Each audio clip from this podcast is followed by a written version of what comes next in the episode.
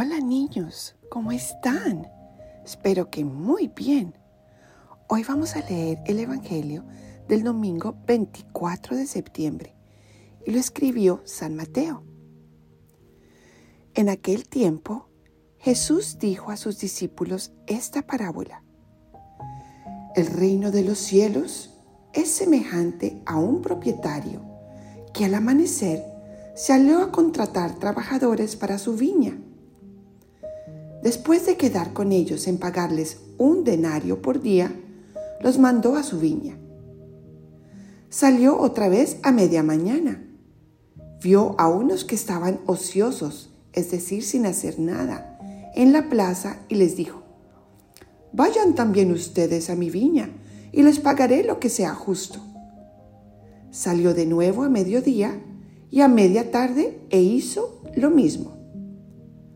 Por último, salió también al caer la tarde y encontró todavía a otros que estaban en la plaza y les dijo, ¿por qué han estado aquí todo el día sin trabajar?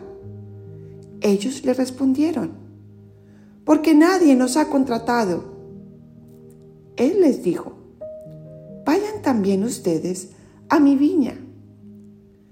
Al atardecer, el dueño de la viña dijo a su administrador, Llama a los trabajadores y págale su jornal, comenzando por los últimos hasta que llegues a los primeros. Se acercaron pues los que habían llegado al caer la tarde y recibieron un denario cada uno. Cuando les llegó su turno a los primeros, creyeron que recibirían más, pero también ellos recibieron un denario cada uno.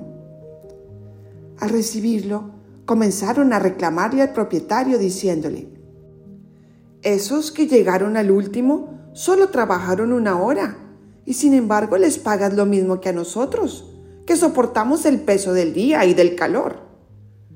Pero él respondió a uno de ellos, Amigo, yo no te hago ninguna injusticia. ¿Acaso no quedamos en que te pagaría un denario? Toma pues lo tuyo y vete. Yo quiero darle al que llegó al último lo mismo que a ti. ¿Qué no puedo hacer con lo mío lo que yo quiero? ¿O vas a tenerme rencor porque yo soy bueno? De igual manera, los últimos serán los primeros y los primeros los últimos. Palabra del Señor. Gloria a ti, Señor Jesús. Ven Espíritu Santo e ilumínanos para entender lo que nos quieres enseñar con este Evangelio. Niños, a cada uno de nosotros se nos ha dado una vida muy linda. Es como un día de trabajo, como nos contaban en este Evangelio. Y esta vida la podemos disfrutar y aprovechar muchísimo o no. Y saben, Jesús sabe que es un regalo gigante vivir esta vida muy bien. Y por eso Él quiere que la vivamos plenamente, llena de alegría, con propósito, con trabajo, con mucho, mucho interés. Porque este mundo, niños, nos dice, ah, vive esta vida jugando videojuegos y en pantalla. Vive esta vida consiguiendo dinero para gastar y comprar juguetes y Xbox. Vive esta vida siendo el más popular y admirado de todos. Pero Jesús sabe que todas estas cosas van a traernos felicidad, pero muy puntual, es decir, un ratico no más. Pero después no vamos a estar felices. Vamos a querer más dinero, más popularidad, o más juegos o más tiempo de pantalla. Y Él quiere que nuestra vida sea llena, plena, que seamos niños alegres, juguetones, serviciales y amorosos. Él nos enseña que la forma de vivir esta vida es teniendo nuestra mirada puesta en Él. ¿Y cómo funciona eso?